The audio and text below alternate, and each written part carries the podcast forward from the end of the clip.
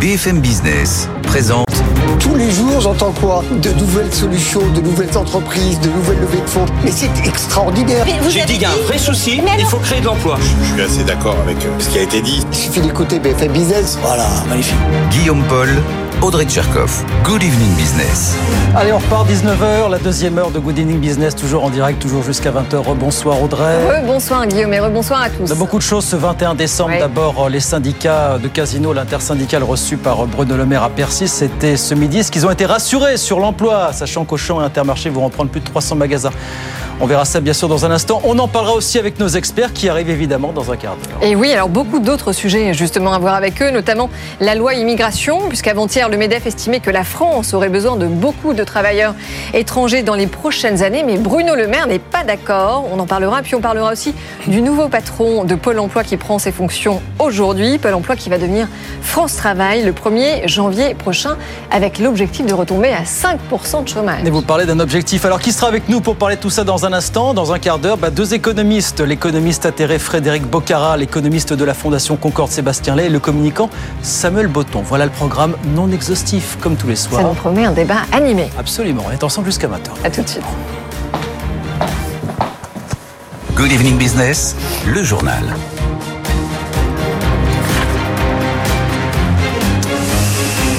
Donc c'est le dossier Casino qui continue à nous accaparer ce soir. Pourquoi? Parce que les syndicats ont été reçus aujourd'hui par Bruno Le Maire lui-même à Bercy. Beaucoup d'inquiétudes exprimées par ces derniers. Alors qu'Auchan Intermarché vont reprendre quelques 300 magasins du groupe. Est-ce qu'ils ont été rassurés par, les syndi- par euh, Bruno Le Maire aujourd'hui? Pas vraiment. Écoutez Jean Pastor, euh, porte-parole de l'intersyndicale. Toujours des interrogations parce que le nombre d'entrepôts, euh, la dernière fois, il était affirmatif qu'il n'y a aucun entrepôt qui connaîtrait de fermeture. Là, il a été moins catégorique, déjà d'une. De deux, sur les euh, sur le siège, il n'est pas en capacité de nous dire le nombre de personnes que ça va concerner. Et de trois, je veux dire, il nous a quand même souligné qu'il y a même des solutions qui auraient des, euh, s'il y avait des indemnités à mettre en place, ça serait extra légal. Donc, euh, Kretensky s'y engageait et que euh, il y avait aussi euh, des possibilités de mutation sur d'autres enseignes dans le cas de, fermeture d'établissement, parce qu'il va y en avoir.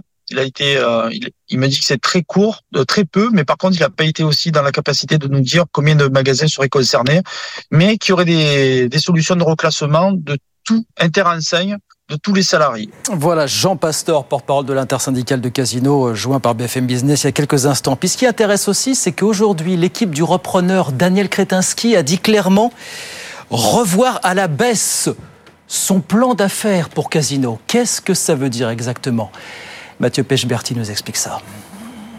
Ça veut dire que la dégringolade ne s'arrête pas, tout simplement. Euh, Daniel Kretinsky, quand il a signé un accord de reprise de- du groupe Casino, le groupe Casino prévoyait un, un bénéfice, une marge, pardon, un bénéfice opérationnel, comme on dit, de l'ordre de 400 millions d'euros pour 2024. Aujourd'hui, la, dégra- enfin, le- le- la situation s'est extrêmement dégradée. Les ventes des hypermarchés et des supermarchés ne cessent de s'effondrer. On est environ sur un rythme de, de 15% euh, euh, sur un rythme annuel. Et c'est pour cela que Casino a vendu euh, maintenant tous ses hyper et supermarchés à Intermarché et à Auchan. Et donc, il revoit son plan d'affaires. Donc aujourd'hui, Casino est sur un- une prévision de, euh, de perte pour 2024 et donc plus de bénéfices hein, d'environ de 200 millions d'euros. Et donc, Daniel Kretinsky, qui ne rachètera donc pas tout, a revu euh, ses prévisions avec un bénéfice opérationnel qui baissera puisqu'il ne il a coupé le foyer de perte qui sont les, les hypermarchés et Oui. les supermarchés. Il conservera l'essentiel de ce qui fonctionne, hein, à savoir euh, les supérettes, en tout cas ce qu'on appelle les magasins de proximité, Franprix et Monoprix qui sont les deux enseignes phares, mais même Monoprix a ralenti. M- Monoprix va bien et gagne de l'argent, mais Monoprix ralentit. Il y aura aussi un gros point d'interrogation sur euh, ce que deviendra Cdiscount.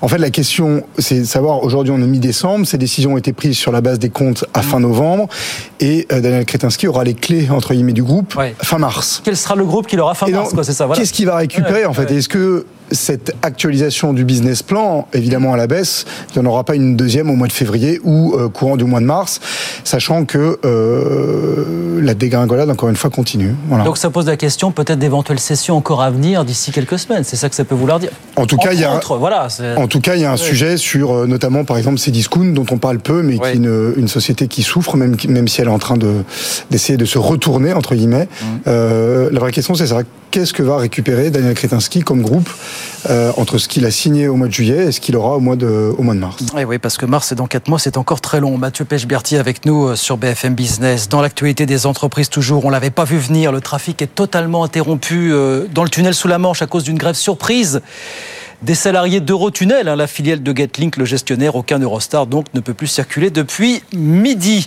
Bonne nouvelle pour l'EPR de Flamanville. EDF a confirmé officiellement le, le calendrier qui était évoqué jusqu'à présent. EDF confirme que le nouvel EPR sera bien raccordé au réseau à la mi-2024, donc d'ici six mois a priori.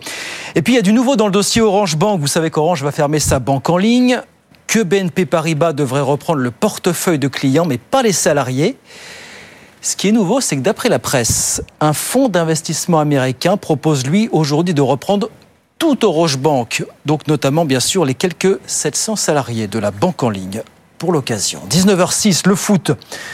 Gros désaveu aujourd'hui pour l'UEFA. La Cour de justice européenne a estimé qu'elle n'avait absolument pas le droit de s'opposer il y a deux ans à la création d'une Super League concurrente de sa Champions League. Ça veut dire que le projet qu'on croyait enterré est totalement relancé. Justine Vassogne. Il est un peu relancé hein, parce que la Cour de justice européenne a été très claire. Hein. Non, l'UEFA et la FIFA n'ont pas le droit de sanctionner les clubs qui participent à la Super League. C'est un abus de position dominante. Donc sur le papier, bah, la compétition, elle pourrait se jouer dès demain. Mais le projet hein, qui avait fédéré 12 clubs il y a deux ans n'est aujourd'hui plus soutenu que par deux clubs, le Real Madrid et le FC Barcelone. Depuis des mois, ces deux clubs ont fait un intense lobbying. Ils ont monté une société à 22 qui a détaillé son projet aujourd'hui Hein, une compétition ouverte à 64 clubs, inspirée du modèle des ligues américaines comme la NBA, euh, des ligues privées où les équipes se partagent le magot des droits télé sans le redistribuer aux mmh. fédérations, aux autres clubs. Supporters, clubs, ligues nationales et même instances politiques ont vivement réagi aujourd'hui. Ils ont hurlé. Hein. Le gouvernement britannique va même proposer une loi pour empêcher toute tentative similaire à l'avenir. Reste aussi une question qui va rejoindre les rangs de cette euh, Super League. À 22, d'y discuter avec de nombreux clubs, mais n'a pas été capable de donner de nom, pas plus qu'elle n'a cité de potentiels investisseurs, alors qu'elle se propose de retransmettre tous ces matchs de cette compétition gratuitement. Voilà, Super League n'est peut-être pas encore totalement morte. Hein. Justine Vassogne avec nous euh, sur BFM Business. Il se passe des choses dans le foot, il se passe aussi des choses dans le cinéma. Parce que des infos de presse disent aussi qu'il y aurait un gros projet de fusion dans les cartons entre les studios Paramount et Warner. Ils ont besoin de se renforcer dans le streaming, domaine dans lequel ils sont complètement dépassés aujourd'hui. Antoine Hollard est à Washington pour BFM Business. Oui, les patrons des deux groupes se sont rencontrés hier à New York dans les bureaux de Paramount. C'est en tout cas ce qu'affirment plusieurs médias américains. Réunion au sommet pour discuter d'un mariage qui pourrait donner naissance à un super géant du divertissement. Les deux studios pourraient d'abord fusionner leurs services de streaming, Max et Paramount Plus, ces deux plateformes qui coûtent très cher et qui pour le moment sont distancées par leurs concurrents Netflix ou Disney+.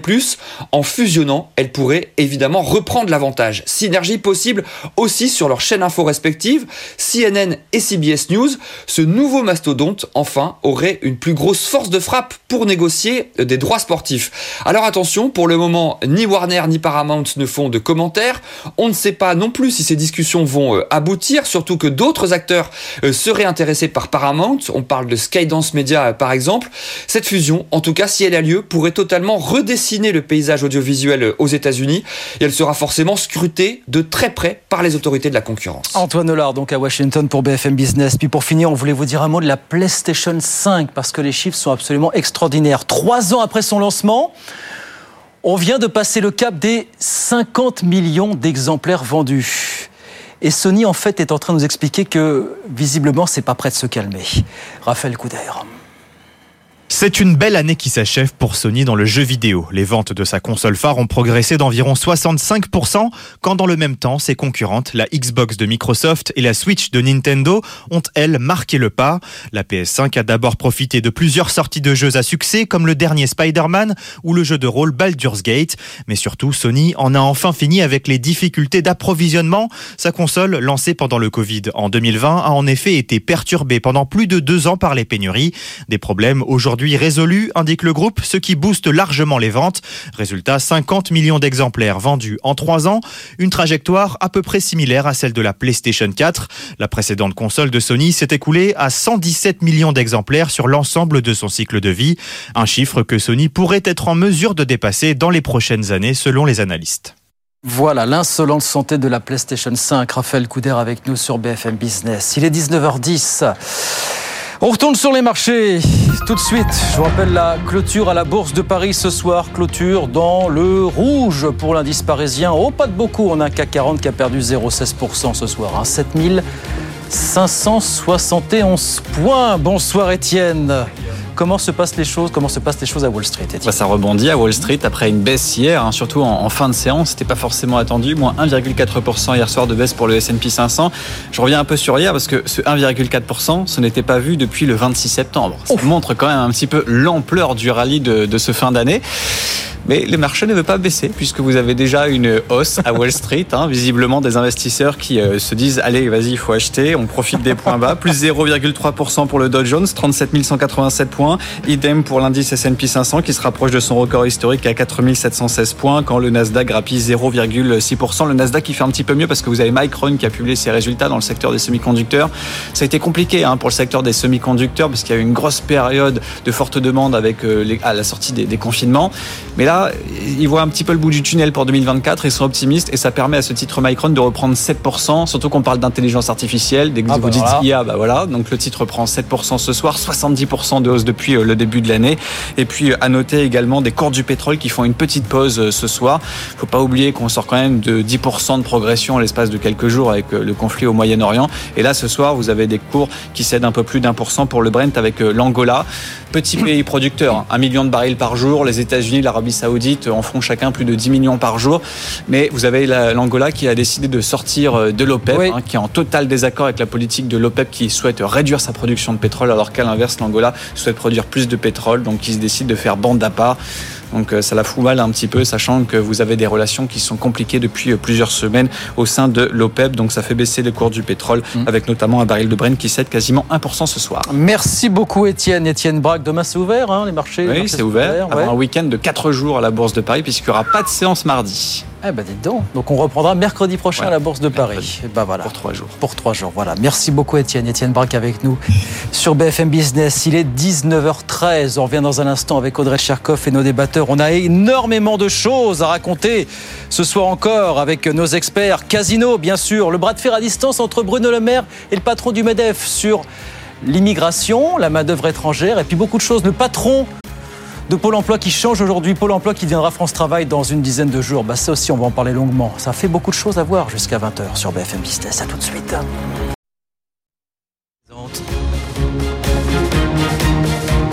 Good Evening Business, les experts du soir. 19h15 sur BFM Business. On va revenir tout de suite sur le dossier brûlant du moment casino avec nos experts. Ils sont là, Sébastien Lé, entrepreneur économiste à la Fondation Concorde. Bonsoir. Samuel Botton, consultant en communication. Bonsoir. Et Frédéric Bocara, ça faisait longtemps, économiste, Eh oui. membre des économistes atterrés. Bonsoir, bonsoir. Bonsoir, Frédéric. Euh, chacun et chacune, vous êtes seul, mais bon. Alors voilà, bonsoir à tous. Donc, cette intersyndicale euh, de Casino a été reçue il y a quelques heures par Bruno Le Maire en personne à Bercy. Bruno Le Maire qui avait reçu hier soir les dirigeants d'Auchan hein, et Intermarché qui vont reprendre donc euh, les quelques 300 magasins de leur groupe. Ouais, Bruno Le Maire qui a donc redit aux, aux syndicats qu'ils avaient pris des engagements. Donc on parle d'Auchan et d'Intermarché euh, sur la préservation de l'emploi, même si ces derniers craignent des suppressions de postes du côté des entrepôts, du côté du siège de Saint-Etienne.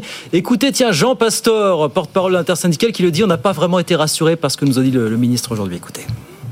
A toujours des interrogations parce que le nombre d'entrepôts, euh, la dernière fois, il était affirmatif qu'il n'y a aucun entrepôt qui connaîtrait de fermeture. Là, il a été moins catégorique, déjà d'une. De deux, sur les euh, sur le siège, il n'est pas en capacité de nous dire le nombre de, de personnes que ça va concerner. Et de trois, je veux dire, il nous a quand même souligné qu'il y a même qu'il y a des solutions, qui auraient des, euh, s'il y avait des indemnités à mettre en place, ça serait extra légal. Donc, euh, Kretinsky s'y engageait et que euh, il y avait aussi euh, des possibilités de mutation sur d'autres enseignes dans le cas de, fermeture d'établissement, parce qu'il va y en avoir. Il a été, il, il m'a dit que c'est très court, très peu, mais par contre, il n'a pas été aussi dans la capacité de nous dire combien de magasins seraient concernés, mais qu'il y aurait des, des solutions de reclassement de tout interenseigne de tous les salariés.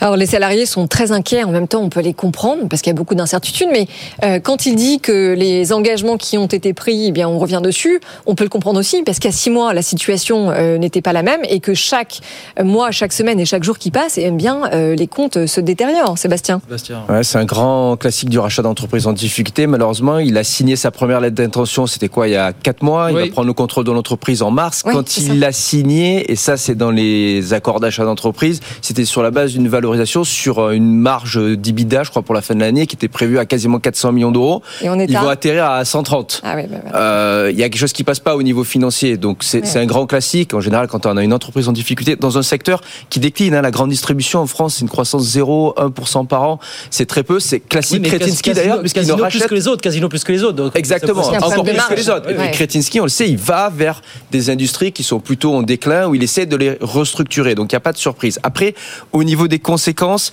à mon avis, il y a, deux aspects. Sur les, les rachats de certains magasins par euh, des concurrents, il n'y a pas trop de soucis à se faire. S'ils sont intéressés par ces localisations-là, c'est pas pour venir les fermer, a priori. Apparemment, du côté de les magasins Voilà. déjà repris par Intermarché, ça se passe pas très bien au niveau reclassement. Il faut euh, voir, mais, attention, mais- ma plus grande crainte, c'est plutôt le siège, ouais. parce que voilà, classique Kretinsky, classique rachat d'entreprise en difficulté, on, on va essayer de sabrer euh, dans les effectifs du siège, hein, dans les fonctions centrales. Et puis le sujet euh, des centrales d'achat en France aussi, de la logistique, on sait qu'il y a de la consolidation. Là. Et cet aspect consolidation, c'est important. Peut-être même que lui, d'ailleurs, il joue cette consolidation-là, c'est-à-dire qu'un casino plus petit, plus agile, un peu plus profitable, ça peut être, pas maintenant, mais dans quelques années, à nouveau une cible peut-être pour un des un de ceux qui aura survécu dans ce dans ce secteur-là et dans un contexte où il y a vraiment plus de croissance en France dans le secteur de la grande distribution. Frédéric, Voilà un peu comment ma, comment ma. Frédéric, comment choses dans ce secteur de plus en plus concurrentiel, on ne cesse de le rappeler, celui de la grande Enfin, en difficulté, pas, pas tout à fait concurrentiel, parce qu'on baisse la concurrence, puisque euh, on diminue le nombre de centrales d'achat. Parce qu'on passerait de 4 Bah, à 3. Euh, De 4 à 3, Exactement. c'est un monopsone en économie. hein. Un secteur, le- un secteur en difficulté a tendance à se Oui, enfin, ça consolider pose un pour, problème, pour euh, éviter des voilà. marges, euh, Donc, pression euh, sur les marges. Donc on a, on a, euh, à mon avis, bon, on a un ministre qui prend acte en réalité. Il fait que prendre acte, euh, qui dit je vais veiller à l'emploi, mais on voit bien euh, toutes les interrogations et, et- et c'est des mots. C'est des mots parce qu'il dit pas avec quels moyens, de Bah, quelle que façon, etc. peut-il faire, euh, Il pourrait faire, on va y venir. Et il accepte le dépeçage. Ceci dit, elle est quand même intéressante cette entreprise puisqu'il y en a d'autres qui sont intéressés par les magasins. Et puis il y a, je rappelle, à mon avis, il y a quatre enjeux. Il y a l'emploi en tant qu'emploi, il y a le maillage territorial, euh, il y a le modèle de commerce. Est-ce qu'on peut, au contraire, impulser un modèle commercial différent? C'est un enjeu euh, de société. Et puis il y a la question du monopsone et de la concurrence, hein, de la concentration des centrales d'achat. Il y a peut-être un cinquième question, c'est dans la Loire et à Saint-Étienne, où il y a 4000 salariés, où il y a 1800 au siège, on va en mettre 1200 dans les magasins sur les 1800, et où il y a 17% de chômage hein, à Saint-Étienne, hein, parce que c'est marqué. Tout à l'heure, on a parlé de Manufrance, mais enfin, il y a eu la désindustrialisation, etc. Donc, euh, Et l'alimentation des Français, si je me et permets, parce qu'il faut qu'on puisse garder un choix oui, aussi. Dans le modèle de commerce, il y a un double aspect. Il y a le modèle de répartition du commerce et le lien avec l'alimentation et la qualité. Oui, non, mais là, comme, je comprends pas très bien les- ce que Bruno Le Maire pour- pourrait faire de plus. Mais si, d'abord, il pourrait dire la question, c'est assurer la viabilité de Casino. Non, mais C'est pas attendez, assuré, non, mais- Le Maire, il pourra pas avoir Non, mais ça. attendez. Ah, il peut dire- il Non, peut mais dire on parle d'un ministre de l'économie. Là, vous parlez d'ingérence totale. Attendez, Ouais. non. Bah, si. Mon, ma mission, mon, mon objectif, Oui. c'est en tant que puissance publique, parce qu'il y a des enjeux qui dépassent l'individu euh, Casino ou l'individu Kretinsky. Euh, il y a euh, mon objectif, Non, c'est non, mais assurer la l'État n'est viabilité. pas actionnaire de Casino. Et alors? La Ah, alors, donc, ça veut dire qu'à partir de maintenant, il faudrait que le gouvernement Alors, rentre dans je tous les vous dossiers un rappelle qu'une entreprise, ce n'est pas l'actionnaire. L'actionnaire, c'est la société par action.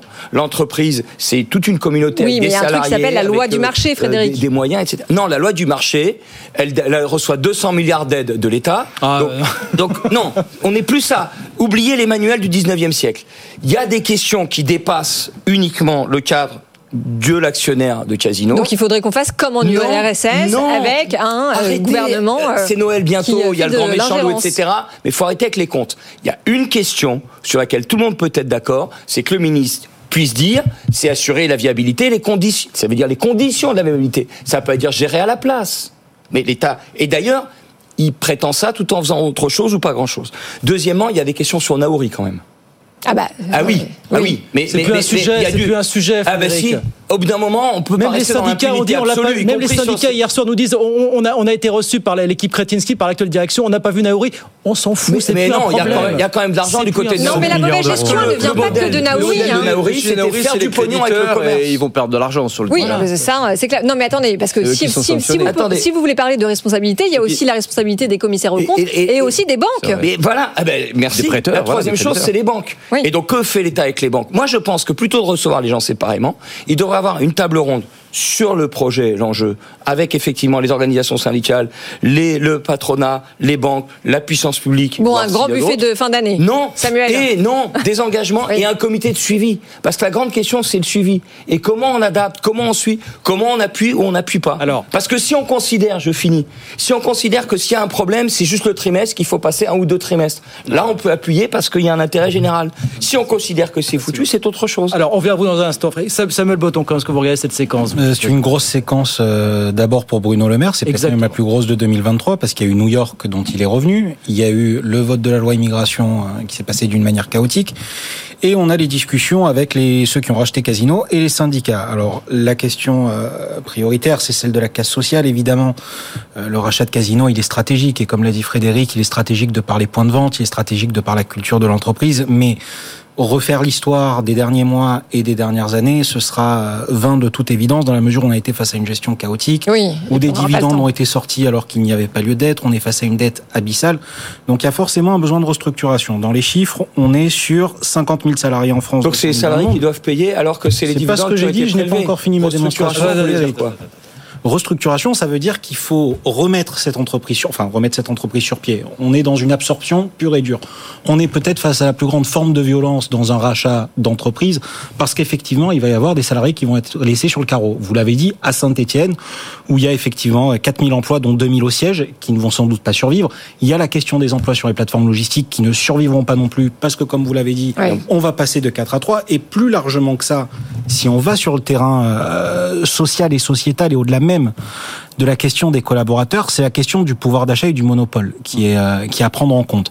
D'abord parce que euh, sur le pouvoir d'achat, c'est une question qui est prégnante depuis 2020 dans l'esprit des Français, qui a accompagné la dernière campagne présidentielle. Je pense que forcément un rachat de ce type et le déclin de Casino ne va pas forcément aider euh, les ménages français au moment de faire leurs courses. Et après, effectivement, si on part euh, sur la question des emplois, il y aura nécessairement de la casse. Si on revient sur Bruno Le Maire, au Ah, lieu Il n'y a de... pas de casse du côté de Naouri, il y a un problème. Ah Non, mais ah non, bah, on, il pas- du contrôle de l'entreprise. Il- a mis en examen. Je- vais même aller plus loin euh, dans, dans l'offuscation, si j'ose dire, de présenter Sophie Vermeil comme l'avocat des petits actionnaires. Je trouve ça drôle à minima et dramatique dans le pire des cas. Sophie Vermeil, pour bien resituer les choses, elle- soir sur ce plateau. elle est l'avocate historique de, Naouri. On parle quand même d'une somme à hauteur de 5 milliards d'euros qui est toujours dans la balance. Et puis, pour resituer son œuvre, elle a accompagné les fonds les plus vautours que la France ait connus et qui ont été impliqués dans les, les pires reprises d'entreprises. Ça justifie, ça justifie pas l'espionnage. Ceci dit. Samuel, non, non, mais attendez, pardon, ça, Attention. Ça reste une fait, ça fait des années qu'elle alerte justement sur la Bien communication financière douteuse du Oui. groupe. Et l'histoire lui aura donné raison. Oui, bien sûr, mais Ah, voilà. Et la faire, communication, mais donc c'est les salariés qui vont Et la payer. communication Non, financière du groupe. d'investissement vautours sur des entreprises que vous essayez de remettre à flot alors que les cours de Oui, bourse non, mais d'accord. Mais enfin, toujours est-il Elle qu'elle a alerté et on, l'a c'est- pas écouté. Sébastien, Sébastien. Non, juste pour dire que sur la communication financière du groupe aussi, euh, on avait des alertes qui venaient par exemple, par ailleurs de fonds, euh, vautour ou pas, peu importe, je vous laisse euh, Juge. juge du vocabulaire, mais qui pariait, mais hein, qui pariait à la baisse sur l'action et qui Oui, disait oui. à tout le monde, euh, Qui cinq shortait. ans avant qu'on le réalise en France, qu'il y avait de la fraude financière, qu'il y avait une pyramide de holding qui ne fonctionnait mais- pas, etc. Donc on a été raison. par ces fonds depuis très longtemps et ils avaient raison. Bien sûr. Mais précisément, est-ce que ça ne doit pas nous pousser à changer la législation sur l'information? C'est ce que réclame compris Sophie Vermeil. Attendez, C'est justement ce précisément demande, plus que de transparence. Et sur Plus de l'information transparence. des salariés aussi. Et sur les pouvoirs droits d'alerte des Mais, salariés. mais bien sûr, mais c'est pareil pour Atos. Mais, bien, pas. pour- mais bien sûr, moi j'allais parler de Renault aussi. Oui. Je, je- je travaille beaucoup avec la salariée de Renault Lardy que je salue. Ils sont 3000 dans le nord de l'Essonne. Mais on n'est même plus capable de connaître la valeur ajoutée réalisée dans l'entreprise. Donc il y a, y a- y a des vraies Il y a un questions problème de transparence, qui permettent des débats Et Il éclairés. y a, il y a c'est un problème d'éthique, il y a un problème d'éthique des commissaires aux comptes. Mais oui, mais la trans, mais, mais l'éthique, on peut pas se référer que aux personnes. C'est aussi par une transparence et par des le regards système croisés. aussi qui doit être c'est- éthique, pas y a uniquement les personnes. systémique. Oui. Le système est Ouais. entretenu. Et il est entretenu par des institutions et par des lois. Et donc on peut changer des lois qui donnent la transparence d'information Bon, et des droits d'alerte aux est-ce que- salariés. Est-ce que vous dites, bah, il nous reste deux minutes avant la pause, que Bruno Le Maire s'est en faire une belle opération de com aujourd'hui Puisque sur l'emploi, les garanties je ont été apportées par euh, Auchan et Intermarché Je pense qu'il aujourd'hui. s'en même. aisément passé. Du coup, c'était le dernier point que je voulais développer. Quand il a rencontré les dirigeants, la, la demande était de préserver les emplois. Alors bon, bah, engagement est pris.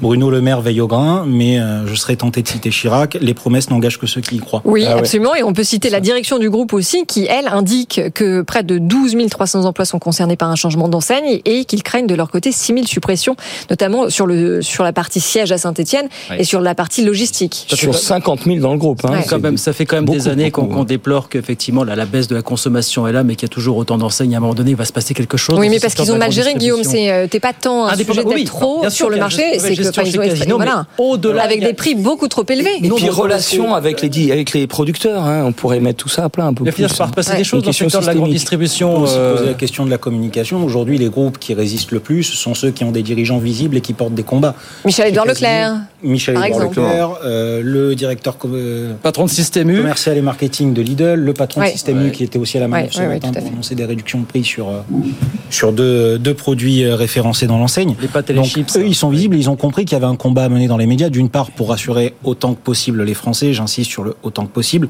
Euh, Casino, j'ai pas souvenir de les avoir vus à la manœuvre dans les médias. Non, non, bah non, des, parce des que des patrons sont- qui portent des engagements sociétaux, alors que côté Naouri et même avec Kretinsky, pour l'instant, il n'y a pas, il y a pas de vision d'ensemble au-delà de la gestion financière. absolument. Alors en plus de euh, n'a pas, enfin de, de ne pas verra, avoir joué cette carte-là, c'est vrai que pendant des années, il y a une distribution de dividendes qui s'est faite alors qu'il y avait pas de bénéfices et euh, que ça s'est fait en créant euh, une montagne d'endettement. Et ça, c'est quand même assez inadmissible. On pompe, on pompe la bête, et la bête, pour c'est ce créer que les des travailleurs empires, produisent, et après on fait payer aux travailleurs. Il y a...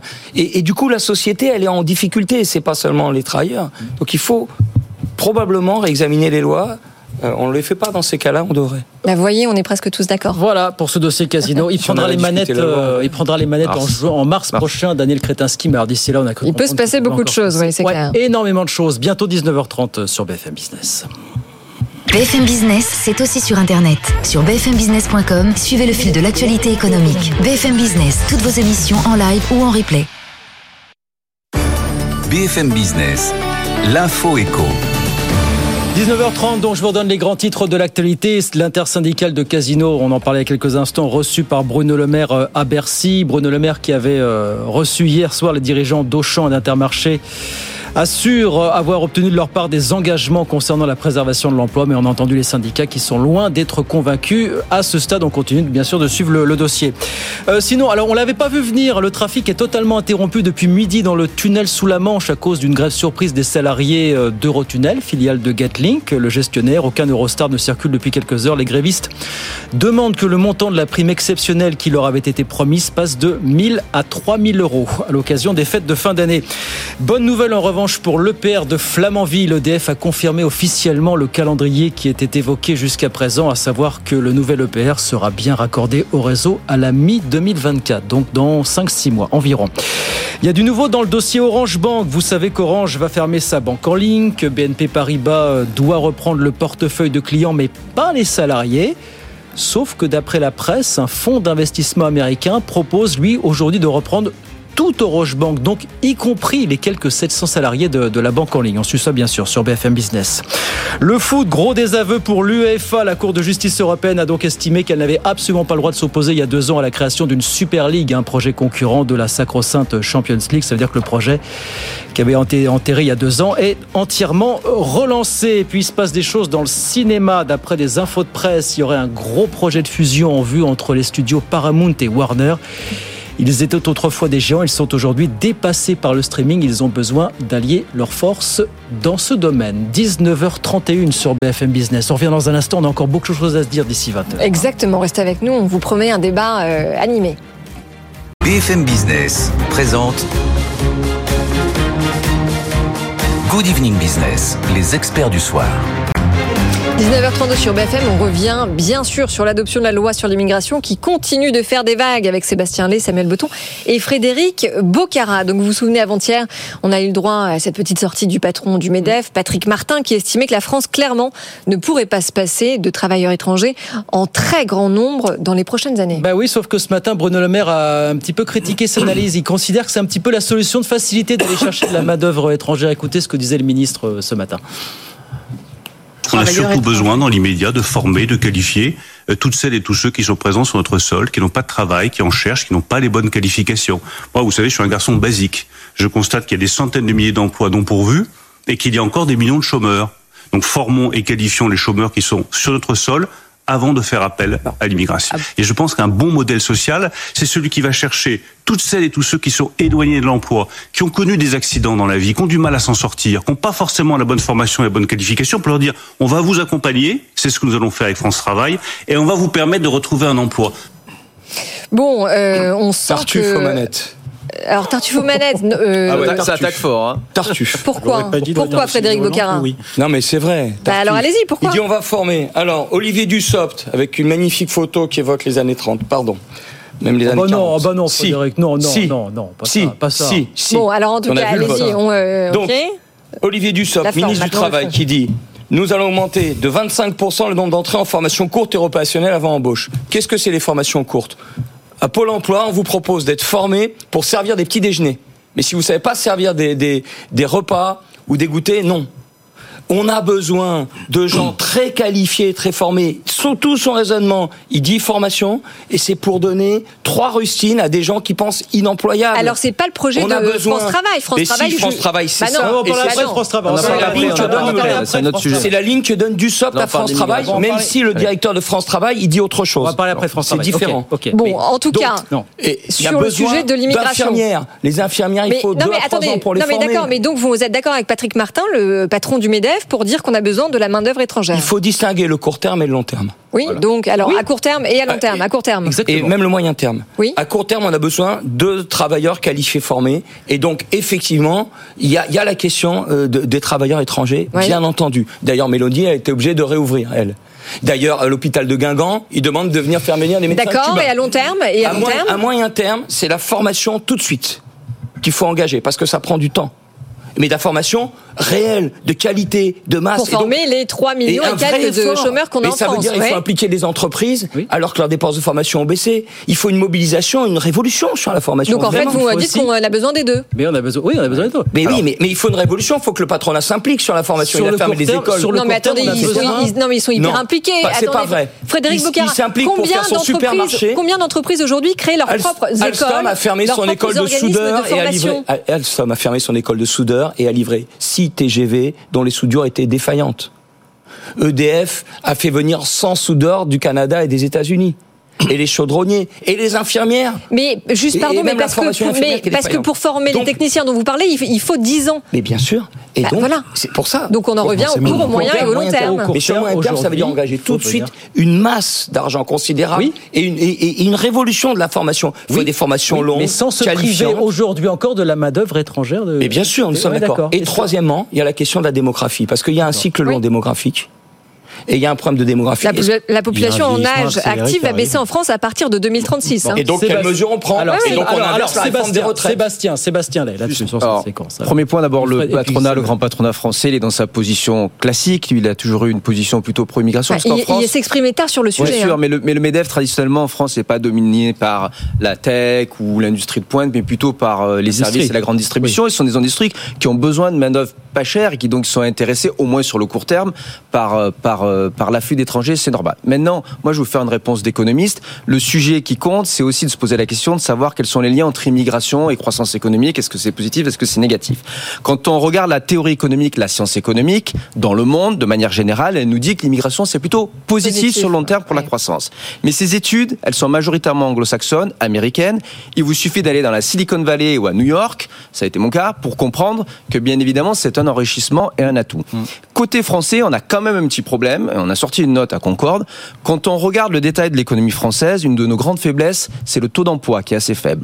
Le taux d'emploi en Europe, il est à 76%. 76% d'occupation des gens actifs. En France, c'est 69%. Au plus haut historique. Hein. Voilà. Et 69%, pourquoi? On a deux poches. On a la question euh, des seniors, on avait déjà fait une émission dessus, qui sont pas assez employés, ils sont sous-employés par rapport aux autres. Et la deuxième poche, c'est les immigrés. Les immigrés, au sens de l'INSEE, ils sont en taux d'emploi à 61%.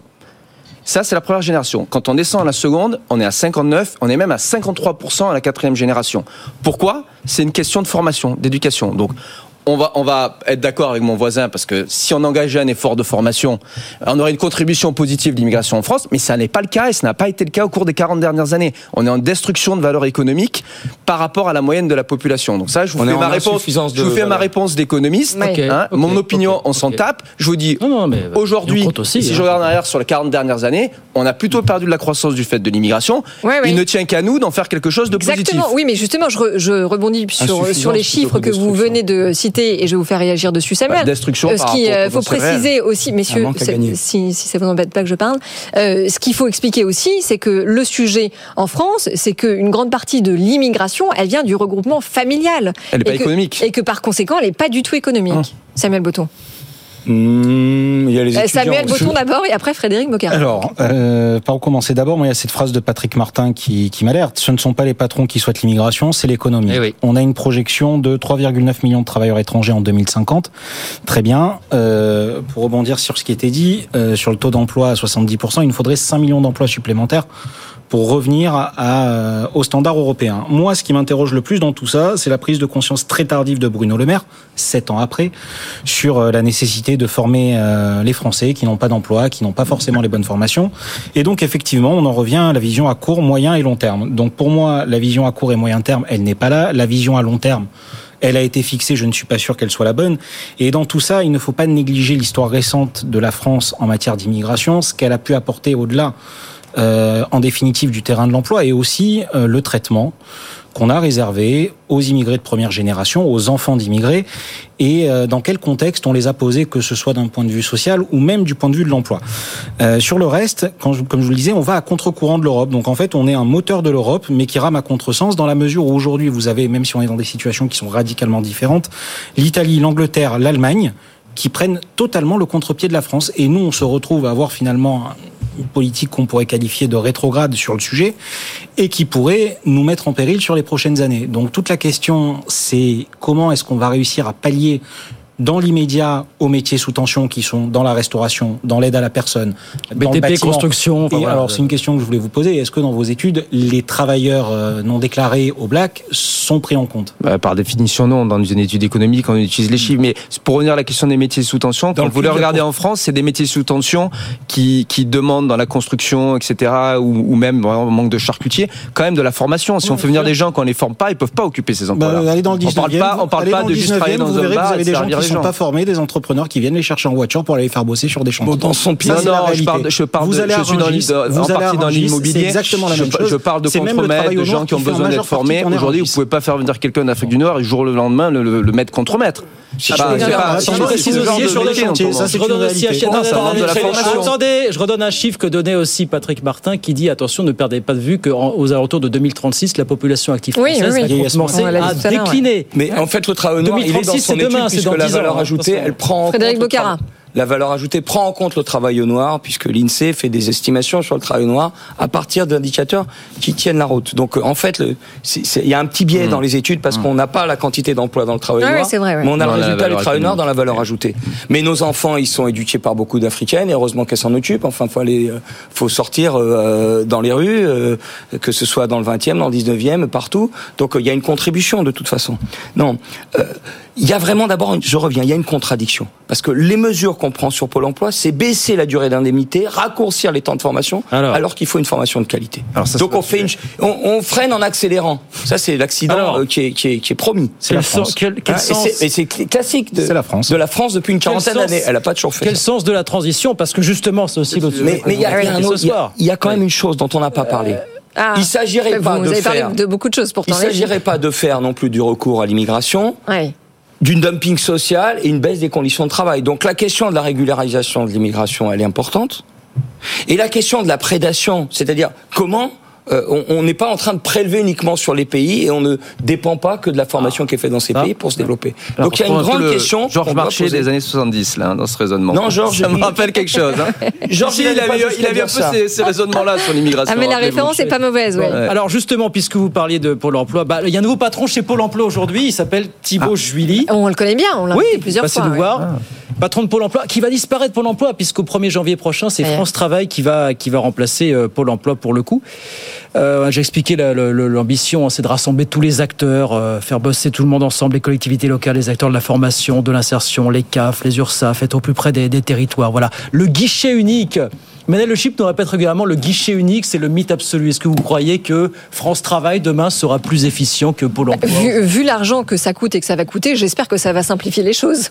Ouais, J'ai l'impression que c'est pas un sujet d'économie, c'est un sujet de sémantique. C'est inviter mon épouse pour ça. Je crois qu'elle a d'ailleurs Oui. écrit sur sur le sujet. C'est un sujet de logo, c'est ça que vous voulez dire Exactement, exactement. Par Sauf, contre, ils ont- ils ont- sauf que ça coûte 400 millions d'euros Ouais, ils ont 2024. beaucoup d'argent pour le rebranding, la réorganisation, etc. Je crois aussi que ça a été pensé plusieurs mois en arrière avec un objectif qui était euh, cet objectif du plein emploi à l'horizon 2027. Il s'était dit on doit rentrer dans une autre phase, etc. Patatras, euh, ce pari-là, il est loupé puisqu'aujourd'hui on voit que ça, ça remonte un petit peu dans toutes les prévisions. On pense que ça va plutôt revenir vers 8% et pas baisser vers 5% immédiatement. Donc du coup, il faut se reposer des questions sur sur la logique qu'on avait il y a 12 mois quand on a créé donc euh, France Travail. Est-ce que est-ce que l'objectif est toujours le même ou est-ce qu'il faut pas reprendre un certain nombre des problèmes que Pôle Emploi a laissé, dont la formation et Oui, mais alors justement, non, mais attendez, parce que je précise qu'il y a eu quand même des expérimentations euh, dans euh, euh, 17 régions euh, avec euh, justement euh, tous les sujets dont on a parlé euh, traités, notamment de formation, euh, de, de rapprochement des personnes les plus éloignées de, de l'emploi et qui touchent le RSA euh, à l'emploi et que, a priori, en tout cas, les euh, premiers diagnostics sont plutôt positifs. Bah, Samuel. On tente une nouvelle mutualisation et centralisation des moyens. C'est ce qui avait déjà été fait euh, à l'époque où euh, Pôle Emploi a remplacé, a succédé à la Oui. NPE. ANPE a Cédic. Euh, je ne suis pas forcément sûr que c'était une franche euh, réussite. Après, sur le reste, moi, je vais aller pour le coup sur le débat de la sémantique parce qu'il me plaît sur ce sujet-là. Alors, au niveau des sujets chauds, il y a l'obligation d'activité de 15 heures par semaine pour les bénéficiaires du RSA.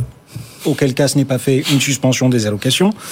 Et après, il y a la mission euh, du nouveau DG qui arrive après euh, 12 ans d'une présidence précédente. Et alors lui, euh, ce qu'il attend, ben, c'est de se mettre en mode VRP, c'est-à-dire faire le VRP de France Travail, une tournée médiatique et pédagogique qui va être indispensable pour faire comprendre quelles sont les nouvelles fonctions, quels sont les nouveaux objectifs. Il va falloir créer l'union, parce qu'on a parlé de mutualisation et de centralisation des moyens. Ça veut dire créer l'union avec toutes les parties prenantes pour avoir une machine Oui. qui tourne et qui est peut-être enrayée de ces 12 dernières années. Qu'on envie de bosser ensemble, ça se trouve, en plus. Oui, rassurer l'écosystème, il va falloir qu'il dicte son tempo et plus important encore, qu'il incarne définitivement la rupture. Eh La- ben, vous savez ce qui incarne la rupture dans son profil, avant qu'il n'ait même commencé Alors là, C'est que ce, venir. ce- ce n'est pas un haut fonctionnaire, il n'est pas passé par l'ENA, il vient de la société civile euh, et du secteur privé. Enfin, Bon, et il a un autre mérite, c'est lui qui a pondu le rapport sur le sujet. Voilà, et évidemment. est à la manœuvre. Donc, il est le mieux placé pour le. Justement, est-ce que France Travail sera plus efficient que Pôle Emploi pour- Alors, euh, non. Voilà, je réponds. Euh, ils sont polis, ils sont dubitatifs. Je pense qu'il faut être clair que non, même s'il y a des choses euh, qui sont Bon, pensées. c'est très, pe- très Et- pessimiste quand même, Frédéric. Euh, je Oui. m'excuse, je vais peut-être faire un peu de, de poésie. Robespierre disait éclairer des hommes libres et des femmes libres, c'est réveiller leur courage. Donc, Alors, allez-y, réveillez-nous. réveiller le courage de Voilà, ce qu'il faut comme faire. Emmanuel Macron, réveillez-nous. Allez-y, on vous Bon. écoute. Non, c'est pas Emmanuel Macron, c'est Maximilien Robespierre, un des plus grands hommes politiques français. non, mais je euh, faisais référence à ce il y que a, il y a- Emmanuel il y a Macron tout un discours sur, sur, sur les le indicateurs, Oui, oui. euh, ça se dirait bien, il a sorti plein d'indicateurs euh, auxquels pas grand monde ne croit, mais bon, c'est normal, c'est le jeu. Il a quand même dans son rapport dit qu'il fallait mettre quatre fois plus, si on voulait faire comme les Allemands par exemple, il dit il y a quatre fois plus de personnes euh, euh, par, euh, par chômeur. Parce qu'il faut accompagner, il faut connaître les gens, ils ont des portefeuilles. Vous aviez aujourd'hui devant Châtellerault des policiers qui manifestaient, qui disaient j'ai 100 affaires dans mon portefeuille, mais c'est la même chose pour les conseillers emploi. Donc il y a un vrai problème de nombre de personnes, si on veut vraiment un suivi. La deuxième chose, il faut une autre mission. Parce que je répète, la mission qu'on a donnée, c'est tordre le bras aux chômeurs pour qu'ils reprennent le plus vite le boulot. Non. Et alors, ce que vous avez dit, c'est tout à fait vrai. Les 15 heures d'activité, c'est pas exactement du travail forcé, c'est vrai. C'est aussi avec- passer son permis de conduire, voilà, par exemple. Voilà, ouais. j'ai discuté avec mes camarades de la CGT qui m'ont renseigné, bien sûr. Mais c'est du véritable harcèlement au, aujourd'hui. Comment ça Pourquoi du Parce qu'on on peut On retirer parce que c'est un jour d'indemnité, puis remettre trois jours, puis remettre un jour. Des gens qui sont au chômage, ils vont aller faire les démarches pour un jour, pour machin. Et donc il y a, il y a une humiliation. Qui, il faut partir sur la confiance. Et puis surtout, surtout, euh, il faut cette mission de formation. Enfin, j'étais moi, vous m'avez demandé d'en parler. J'étais à Saint-Florent-sur-Cher hier pour un débat. C'est une ville de 5000 habitants à côté de Bourges, euh, très très très des, métallos. Et il y avait quelqu'un qui travaille dans un institut de formation. Il dit il y a des choses qu'on sait faire. Moi, il dit, dans mon boulot, on prenait des grutiers qui avaient le corps cassé, qui voilà, et on les prenait et on les formait en deux ans pour qu'ils deviennent techniciens supérieurs d'informatique et programmeurs. Donc c'est c'est ce genre d'enjeu et donc c'est plutôt euh, l'AFPA, c'est plutôt euh, une grande révolution sur la formation, y compris en Pourquoi par ce biais de ces heures de formation, on ne pourrait pas déjà ramener un temps soit peu ces personnes éloignées de l'emploi vers ces métiers, il faut, il venir dans la confiance Oui. et changer les Qui a dit missions. qu'on ne venait pas dans la confiance, Frédéric Enfin, enfin, Si on commence par dire on vous tord le bras, Mais on et tord le bras à personne. Si, si, on tord le bras aux chômeurs, on réduit la flicage. d'indemnité, on leur supprime un jour s'ils font pas ceci, un autre jour s'ils font pas cela. Non, il faut arrêter. Non mais Faut vous, savez ce qui se passe au Danemark, Frédéric Bocara. Au Danemark, La si on moitié des n'envoie gens pas, sont hors du système si on, et il y a autant de si on n'envoie pas Danemark. un CV euh, par mois, on ne touche plus d'allocation. Ce que vous venez de dire est faux par ailleurs, mais c'est pas grave. Si. Alors qu'en France, euh, le pour le moment, le pour toucher le RSA, je termine, merci, il suffisait d'avoir trois échanges avec l'administration par an, dont les emails. Mais c'est ridicule. Il, il fallait moderniser ça. Si L'aide, c'est l'aide, c'est une chose, mais la question, c'est pas de dire que le chômeur est responsable. Il y a un problème du côté des entreprises et du côté de la formation, et il y a un problème de ma- formation massive. Donc c'est pas en contrôlant le RSA qu'on fera de la On est- formation massive. attends, attends, Ça, c'est du discours qui ne pas On est d'accord sur le le terrain a un des problème- gens qui disent que le problème c'est mon voisin. On est et ça, c'est le d'accord- Rassemblement on est national. d'accord sur le on fait- prépare le terrain Rassemblement national avec Alors, ce discours. on est d'accord sur le fait qu'il y a un problème de moyens, d'où l'idée de faire bosser ensemble des acteurs, l'ensemble des acteurs justement pour. Mais il faut mettre des moyens, il y On en est a. d'accord, mais il va avoir un Mais on est en train de mettre des moyens, Il faut voir sur 2,7 quelle mission. milliards d'euros cu- cumulés sur Sur 3 tendre ans. le bras aux chômeurs, c'est ça le problème. mais on est en train de mettre des moyens puisque c'est 2,7 milliards Non, euh, d'euros cumulés sur comprends à trois ans. l'Unédic. Très rapidement, je voulais compléter euh, le propos de. Frédéric, qui est euh, très pertinent sur un volet. Et il manque une autre une autre grille de lecture, c'est se rendre dans une agence Pôle Emploi Oui. et voir comment ça fonctionne. Je vous assure que c'est un chaos absolu. On est à la limite Oui. du foutage de gueule. Moi-même, j'y ai été confronté il y a une dizaine d'années et je dois vous avouer que ça a été un parcours du combattant pour pas dire l'enfer. Des personnes que je fréquente qui sont euh, affiliées à Pôle Emploi pour trouver un emploi et qui sont obligées de faire certaines démarches vous diront que c'est un véritable calvaire. Donc ça, c'est déjà un premier problème sur lequel France, Trava- France Travail va devoir pallier.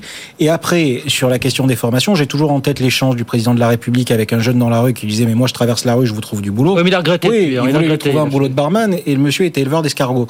Donc euh, vous voyez bien qu'il y a une dissonance et cette dissonance dans ce discours-là, vous la retrouvez aussi à Pôle Emploi quand vous arrivez que vous dites je suis dessinateur de BD et qu'on vous dit mais c'est pas un vrai métier, euh, on va vous réorienter vers du service Bon. à la personne ou autre chose. Bon. Donc à un moment il faut rester cohérent sur le tout. Voilà, France Travail, donc qui va entrer en fonction officiellement le 1er janvier prochain. On suivra les premiers pas de France Travail, évidemment. Il faudrait changer sa mission.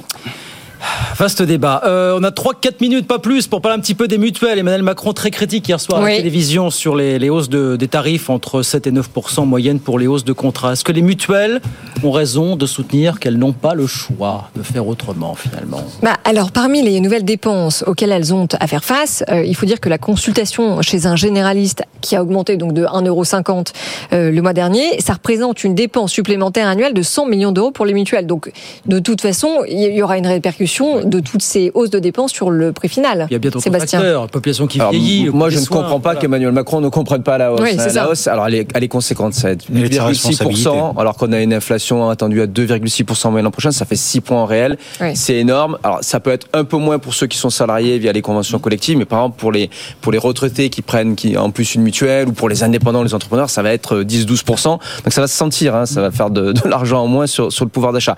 Non, mais ça augmente parce que il y a un vieillissement de la population, il y a de plus en plus d'affections longue durée. Si je regarde par exemple l'augmentation du coût des soins cette année, c'est déjà 6%. C'est pas complètement euh, euh, divergence, si on a une augmentation de coût de 6%, que les mutuelles augmentent de 8%. Il, y a, il y a des frais de fonctionnement pour eux aussi, c'est ce qu'on leur reproche à chaque fois. Mais non, ils sont pas comme la sécurité sociale en situation de monopole, il faut bien qu'ils fassent du marketing, il y a de la publicité, etc. Et puis il y a quand même aussi deux, trois éléments. Ça, ça le vieillissement de la population, l'augmentation du coût des soins, c'est le structurel, mais il y a quand même du conjoncturel. Il y a, il y a eu des déremboursements, par exemple, de soins dentaires, donc ils sont, ils sont obligés à se comprendre d'un côté, on le remet de l'autre. Exactement, que la Sécu leur refacture. Donc c'est des coûts pour eux. Il y a eu aussi des augmentations de salaire parce que l'État en post-Covid a fait beaucoup de promesses dans l'hôpital public, etc. ça, ça a impacté la courbe des salaires, voilà, le Ségur dans tout le secteur. Et donc, donc, voilà. donc moi, je ne comprends pas la déclaration d'Emmanuel Macron. Alors, messieurs, une minute chacun, parce qu'on est au bout. Voilà, sur les ouais, minutes. C'est le retour, c'est le retour de Tartuffe, en fait, parce ouais. qu'on dérembourse, c'est-à-dire on dit la Sécu arrête, c'est aux mutuelles de faire. On construit un système en disant la Sécu, c'est plus l'universalité au sens français, c'est le socle de base au sens du FMI. Et les mutuelles, c'est des différences par profession avec des inégalités professionnelles que vous avez soulignées. Et puis on prépare la capitalisation. Donc c'est du Tartuffe. On fait 14% de taxes sur les mutuelles. Ouais. On, dé, on dérembourse des médicaments aussi. Mmh, hein mmh. Le Derexil qui permet de soigner euh, l'eczéma le, le, atopique, on le dérembourse. Donc forcément, on crée un problème. Et après, on s'étonne du problème. C'est Tartuffe. Bon, donc, donc voilà. en tout cas, de toute façon, dans ces hausses vertigineuses, euh, elles vont avoir lieu, même si Emmanuel Macron ne les ah, comprend pas. Lieu. Donc, euh, ce qu'on peut peut-être dire à nos auditeurs, c'est qu'il faut vite renégocier son contrat. Samuel. C'est justement toute l'ironie de la situation. Emmanuel Macron a du mal à comprendre le travail qui a été mené par son gouvernement. Voilà. Il y a une phrase qui m'a alerté, euh, celle de notre ancien ministre de la Santé. Oui qui ne l'est plus à cause de cette conviction. Oui. euh, je n'ai peu de, je n'ai pas de pouvoir sur la hausse des prix. Aux Français de comparer et de changer les formules. Voilà. C'est lapidaire comme déclaration. Vive la concurrence, Frédéric. Eh ben pour Aurélien Rousseau, c'est tristouné. Hein. Il n'aura pas été ministre très longtemps. Mais il sera sorti non, mais cette vu son histoire. Ouais. Donc euh, il y a ça qui est un problème. Et, euh, et, après, je pense que ceux qui seront aussi en première ligne, alors évidemment les ménages, euh, mais c'est aussi les salariés et les entreprises qui vont ouais. voir la note considérablement s'alourdir. Et, euh, et, forcément, ça, ça risque d'être très compliqué à la rentrée. Et on pousse les inégalités professionnelles, j'insiste, hein, c'est un problème. Alors qu'il faut des transitions professionnelles, etc. On crée des, des rigidités, des cloisonnements. La sécurité sociale universelle, euh, euh, dans son sens français, on, on a tort de pas y réfléchir. La population, ça pourrait être un outil économique très fort. La population et le vieillit fondamentalement, Frédéric. Ah, la, la, population vieillit fondamentalement. Ouais, alors, prix du médicament, ouais. bon. type de soins et prévention.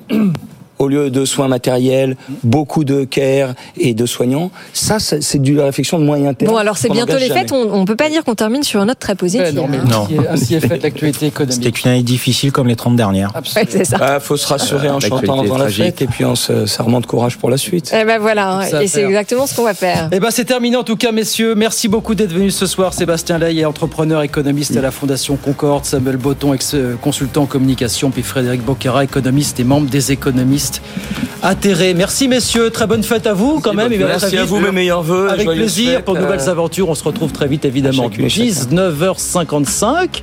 Le débat est terminé. Est euh, L'année est terminée. Ouais. En tout cas, en ce qui me concerne, vous serez là demain, Guillaume. Je ouais. ne serai pas là. Donc je vous souhaite à tous de très bonnes fêtes. Et puis euh, rendez-vous à la rentrée pour toujours plus de controverses et de débats à l'image de l'émission de ce soir. Absolument. On se retrouve très vite, Audrey, sur BFM Business. C'est fini pour ce soir. Euh, le petit QR code si vous voulez retrouver les débats, bien sûr, hein, en direct toujours. Et puis, euh, on se retrouve, nous, demain. Je vous retrouve demain à 18h dans Good Evening Business. J'entends du monde dans les allées. Ça veut dire que François Sorel est prêt, que Tekanko va commencer avec joie et enthousiasme dans un instant pour vous accompagner. Toute l'actualité de la tech, bien sûr. Très bonne soirée à toutes et à tous. Bonne soirée.